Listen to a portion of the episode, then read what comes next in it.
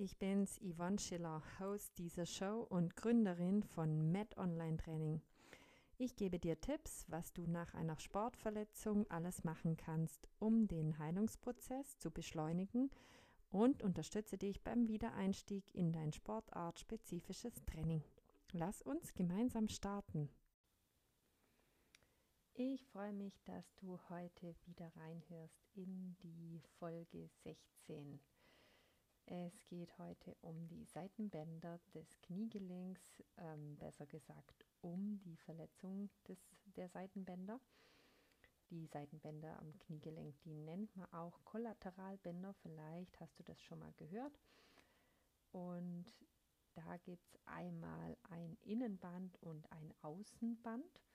Die Bänder, die verlaufen immer vom Oberschenkelknochen runter einmal das Innenband zum Schienbeinknochen an der Innenseite und einmal von dem Oberschenkelknochen außen entlang an das Wadenbein. Ja, was ähm, machen denn diese Seitenbänder, beziehungsweise was haben die denn für eine Funktion? Ähm, die verhindern, dass das Knie seitlich wegknickt. Allerdings muss man sagen, dass die Seitenbänder nur bei einem gestreckten Knie auch vollständig gespannt sind und bei gebeugtem Knie ist das Knie relativ, ja, ich sage jetzt mal locker, äh, instabil und auch nach rechts, links bewegbar. Aber ähm, bei ausgestrecktem Knie sollte eigentlich diese Bänder eine, ähm, ja, eine, eine, äh, das Knie verspannen und auch stabilisieren. Und wenn es dann zu einem, äh, ja, sozusagen äh, zu einer Krafteinwirkung kommt von außen, das ist häufig jetzt bei irgendwelchen Sportunfällen der Fall, also es ist häufig eine Sportverletzung, dann kann es zu einem Abriss kommen von den Bändern, also außen oder innen, oder auch zu einem Teilriss oder auch zu einer Überdehnung. Das gibt es auch häufig. Und ja, wenn das Band überdehnt ist, also das Außen- oder das Innenband, dann gibt es einfach auch häufig eine Instabilität. Mal kurz noch zu äh, der sozusagen Anatomie von diesen beiden Bändern. Das äußere Band, das ist, ähm, ist eigentlich ein, ein, ein, dünnes Band, also relativ schmales, dünnes Band. Und es läuft sozusagen eigenständig vom Oberschenkelknochen zum Wadenbein, wie vorher schon erwähnt. Es äh, hat keine Verbindung zu irgendwelchen anderen Strukturen und dadurch, also vor allem jetzt auch bezogen auf die Kapsel oder auf den Meniskus. Ähm, der Meniskus, der bleibt da, also das Band ist nicht irgendwie verbunden mit dem Meniskus an der Außenseite und deswegen ist der Meniskus sehr viel flexibler an der Außenseite und ist auch dadurch weniger anfällig auf Verletzungen. Ganz im Gegensatz zum Innenmeniskus, beziehungsweise jetzt erstmal reden wir nochmal über das Band, das Innenband. Das ist ein breites Band, das so ja, circa 7 cm lang von dem Oberschenkel zum äh, Schienbein nach unten läuft auf der Innenseite und auch mit der Kapsel verwachsen ist. Also das liegt ganz dicht an. Ähm, dadurch hat es äh, Verbindung mit der Kapsel und auch mit dem Innenmeniskus, was dazu führt, dass das häufig so eine Kombinationsverletzung gibt. Also sprich, wenn das Innenband abreißt, dann kann es auch häufig mal zu einem Innenmeniskusriss oder zu einer, irgendeiner Verletzung kommen, auch der Kapsel. Und das Positive an der Sache ist, dass dieses Innenband unglaublich gut wieder von allein zusammenwächst, weil die Bandenden, sollte es denn reißen, häufig so dicht aneinander liegen, dass mit, dem, äh, mit der Kapsel verwachsen ist, dass das von allein auch wieder richtig abheilt. und gut wieder zusammenwächst. Also sprich, da wird keine Operation nötig sein. Ganz im Gegensatz beim Außenband sieht es da schlecht aus. Wenn das abgerissen ist, dann ähm, ist die Instabilität ja doch auch sehr groß und das wächst leider nicht mehr von allein zusammen. Also mal, ähm, ja, häufig gibt es, dass dieses Band nur so Teil abreißt und dann ähm, ja, wächst es natürlich auch wieder zusammen. Aber insgesamt muss man auch sagen, dass das Außenband viel, viel seltener betroffen ist als das Innenband. Ja, ähm, ich habe vorher schon erwähnt, was denn so die Folgen sind, wenn das abreißt. Also eben diese Bänder, die sind für einen Großteil für die Stabilität des Knies auch zuständig. Und das heißt, wenn es da einen Abriss gibt oder auch eine totale Überdehnung, dann wird das Knie sehr instabil und es kommt auch wirklich an der Stelle, also an der Innenseite oder an der Außenseite, zu äh, Schmerzen. Also an der Stelle schmerzt es dann auch und meistens entsteht auch ein Bluterguss durch den Einriss. Ähm, innen viel, viel mehr, weil die Kapsel ist äh, sehr gut durchblutet und wenn die natürlich mit einreißt, dann gibt es einen ordentlichen Bluterguss.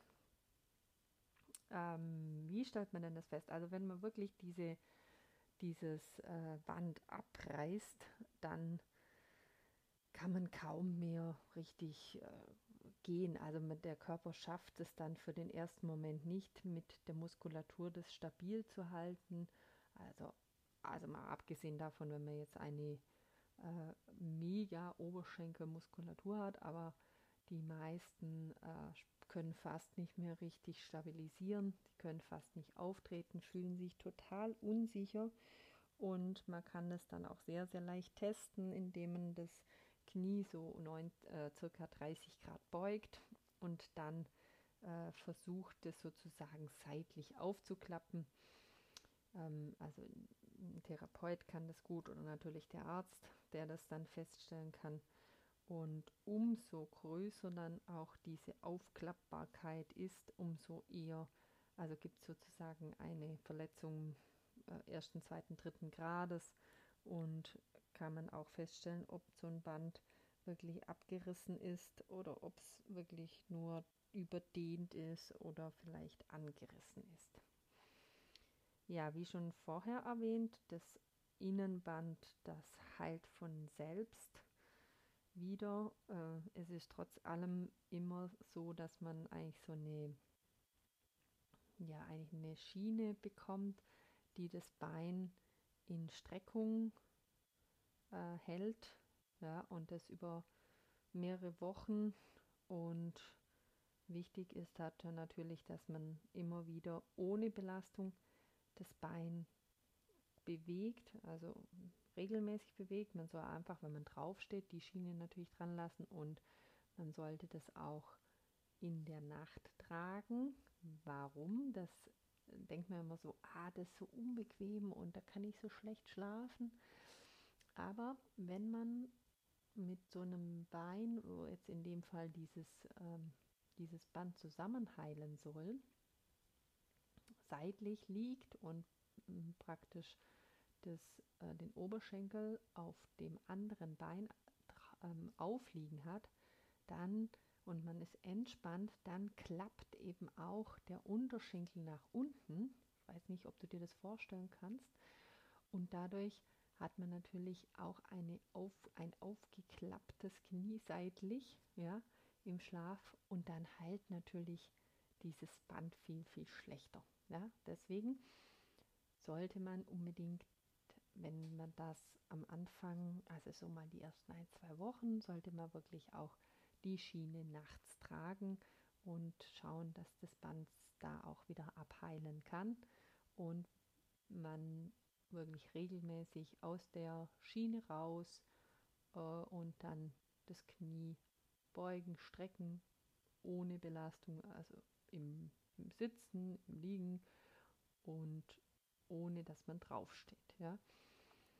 Mit der Schiene kann man schon belasten, aber meistens ist es einem unangenehm und die meisten gehen dann auch mal erst in Stöcken. Das macht schon Sinn, dass man da jetzt nicht unnötig die erste die ersten ein, zwei Wochen Belastung drauf bringt. Und normalerweise geht es dann auch langsam ohne Stöcke und man kann auch wieder gehen, aber es ist natürlich äh, rein vom, ja, vom physiologischen äh, der Bewegungsablauf, wenn man so eine Schiene anhabt, ist natürlich nicht so schlau, wenn man da jetzt mega viel drauf rumläuft. Deswegen sollte man das dann auch lieber vermeiden und lieber so mal auf dem Boden sitzen und das Knie bewegen, aber nicht da die größten Spaziergänge machen.